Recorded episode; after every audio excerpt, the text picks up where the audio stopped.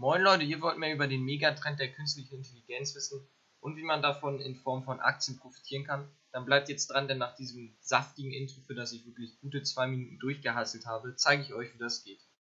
Oh shit, here we go again. Was ist denn überhaupt künstliche Intelligenz? Künstliche Intelligenz verarbeitet Wahrgenommenes, um ein bestimmtes Ziel zu erreichen. Dabei kann sie Fehler analysieren und lernt ständig dazu Allerdings muss man zwischen starker und schwacher KI unterscheiden. Und wir reden heute von der schwachen KI, weil es die starke voraussichtlich erst in 30 bis 40 Jahren gibt. Das sind natürlich auch nur Prognosen. Und schwache KI kann das halt nur in ihrem eigenen Bereich, also zum Beispiel logisch denken, planen und so weiter. Aber durch bessere Rechenleistungen und generell bessere technische Möglichkeiten könnte diese nun vor dem Durchbruch stehen und den dritten Schub der digitalen Revolution einleiten.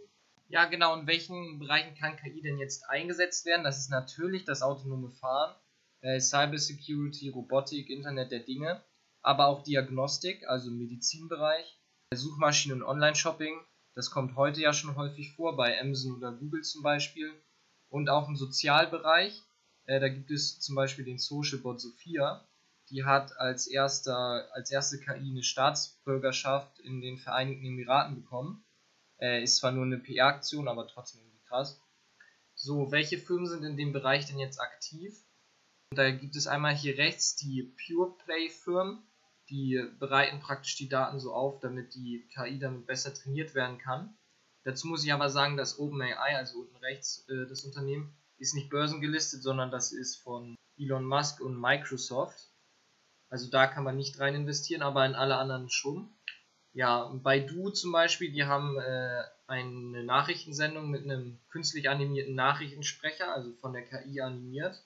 Äh, Grüße gehen raus an Klaus Kleber, der mir wahrscheinlich hier auch gerade zuguckt. Kappa Klaus. Und sonst noch Nvidia, die stellen Chips her. Ist ja logisch, so KI braucht Chips, deswegen profitieren die davon auch. Allerdings sind die auch relativ hoch bewertet. Und vor allem ist die KI-Sparte von denen auch noch sehr, sehr klein.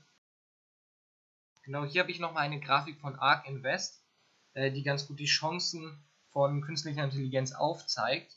Und zwar sieht man hier, dass von 1998 bis 2018 das Internet eine Marktkapitalisierung von rund 10 Trillionen US-Dollar aufgebaut hat und damit heute ungefähr 15% der globalen Marktkapitalisierung darstellt.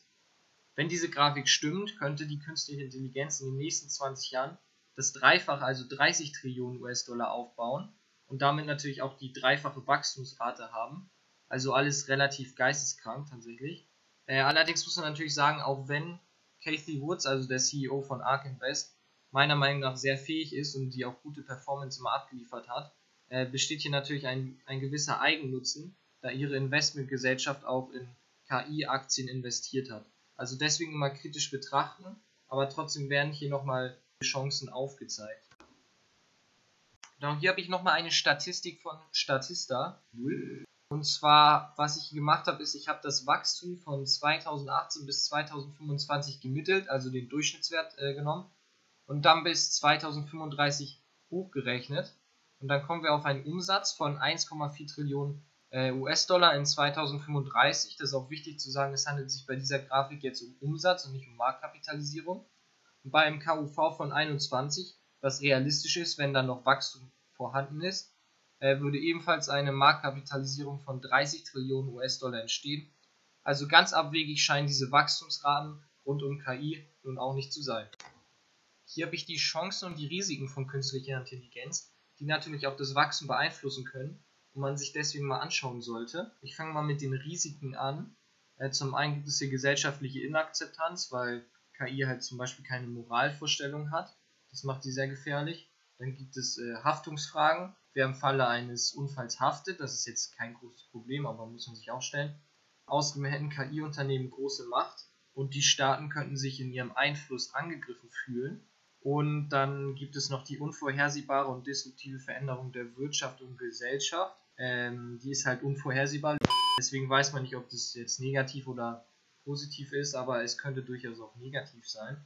Außerdem sind Algorithmen natürlich auch abhängig von Daten und dann ist es wichtig, welche Daten benutzt werden, um die KI zu trainieren.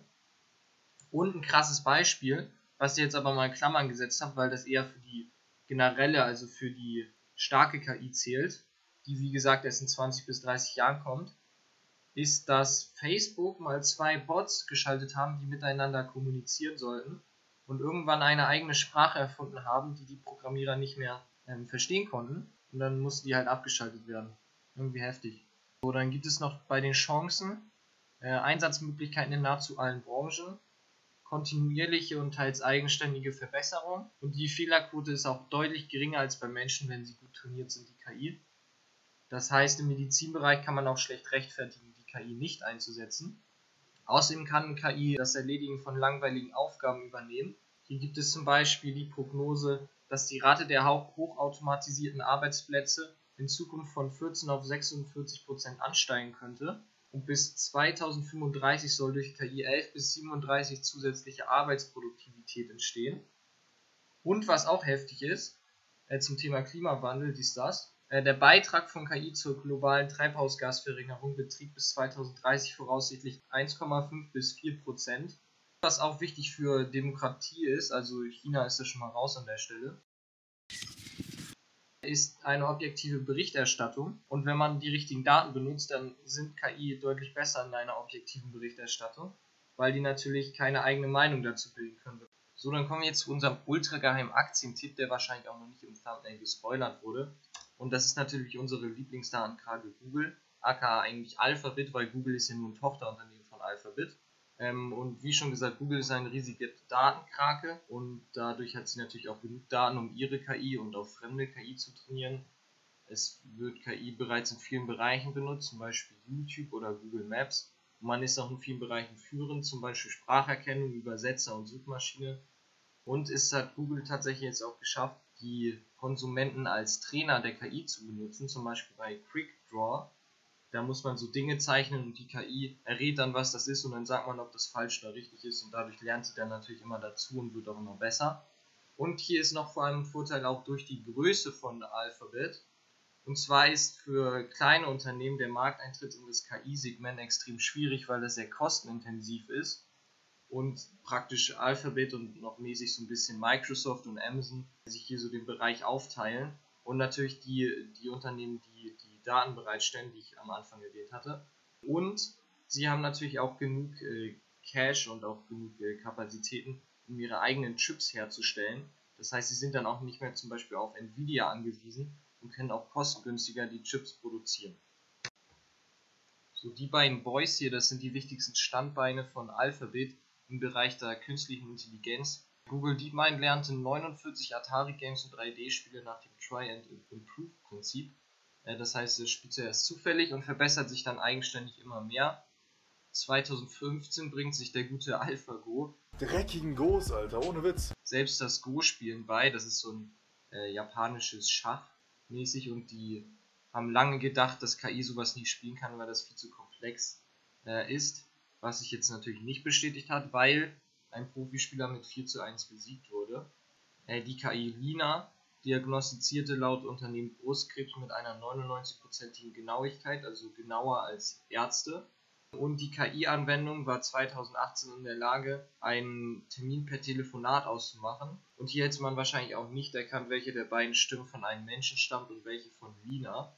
Waymo ist eine extrem große Chance, gerade wenn man sich auch mal die Bewertung von Tesla anguckt, die ja auch unter anderem so hoch ist wegen dem Segment des autonomen Fahrens und die hier meiner Meinung nach Waymo unterlegen sind, aber guckt es euch selber an.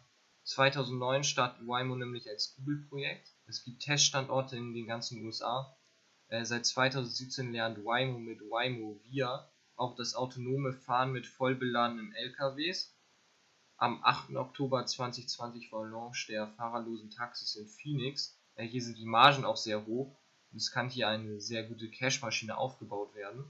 Die gefahrene Distanz der fahrerlosen Waymo-Autos beträgt über 32 Millionen Kilometer und natürlich lernen die Autos auch pro Kilometer immer mehr dazu.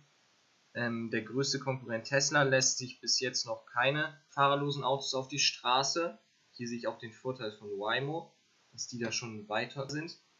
Äh, allerdings der negative Punkt ist, dass die Waymo-Systeme zur Umgebungswahrnehmung teurer sind als die von Tesla, was natürlich wieder die Margen etwas schmälern könnte fazitär möchte ich nochmal sagen, wobei heißt es fazitär. Nö. Bevor wir uns fragen, warum ich immer noch nicht der deutschen Sprache mächtig bin, würde ich sagen, wir wechseln noch einfach schnell das Thema. Und zwar gibt es fazitär zu sagen, dass die Revolution von schwacher KI kaum noch abzuwenden ist, denn schwache KI hat schleichend Einzug in unser Alltag gefunden und wird es auch weiterhin tun, meiner Meinung nach. Und auch wenn die Staaten natürlich mächtigen KI-Konzernen gegenüber ihre Autorität nicht verlieren wollen, muss man natürlich sagen, dass die Staaten mit einer entwickelten KI äh, deutlichen Vorteil haben, was natürlich auch Verbote schwieriger macht. Und generell wird die menschliche Innovation durch KI-Simulation vorangetrieben. Die Zukunft von einer Superintelligenz ist genauso unsicher wie spannend, aber wenn sie dann laut den Prognosen in 30 bis 40 Jahren kommen wird, dann können wir auch endlich Terminator im Real Life cosplayen. Darauf haben wir, denke ich, alle gewartet. Zum Markt muss man sagen, dass der natürlich als Laie relativ schwer nachzuvollziehen ist, weil er sehr technologisch basiert und auch sehr groß ist. Und es gibt auch nicht so viele Pure-Play-Aktien. Die einzigen, die es da gibt, die sind im RPA-Bereich tätig, also stellen die Daten für die KI bereit. Deswegen schaue ich eher auf die großen Internetkonzerne, denn die sind schon seit Jahren äh, im KI-Bereich interessiert. Da gibt es auch Statistiken zu, dass die Akquisitions- und Übernahmensraten äh, deutlich nach oben geschossen sind in den letzten Jahren. Und die Vorteile, die ich da sehe, ist, dass sie viele Daten besitzen. Sie haben viel Geld, um KI-Unternehmen zu übernehmen und einfach aufzukaufen. Und auch wenn sie die, die KI dann nicht direkt verkaufen und monetarisieren, können sie die einfach in ihrem eigenen digitalen Geschäftsmodell benutzen, um Wettbewerbsvorteile zu erlangen und dadurch natürlich auch ihren Umsatz deutlich zu steigern. Aber wenn sie diese monetarisieren, dann wahrscheinlich als Software as a Service, aka Abo-Modell an andere Unternehmen, und als Marktführer ist ja auch ganz klar, kann man natürlich die höchsten Preise verlangen. Deswegen immer Marktführer bleiben und wiederschauen und reingehauen. Perfect.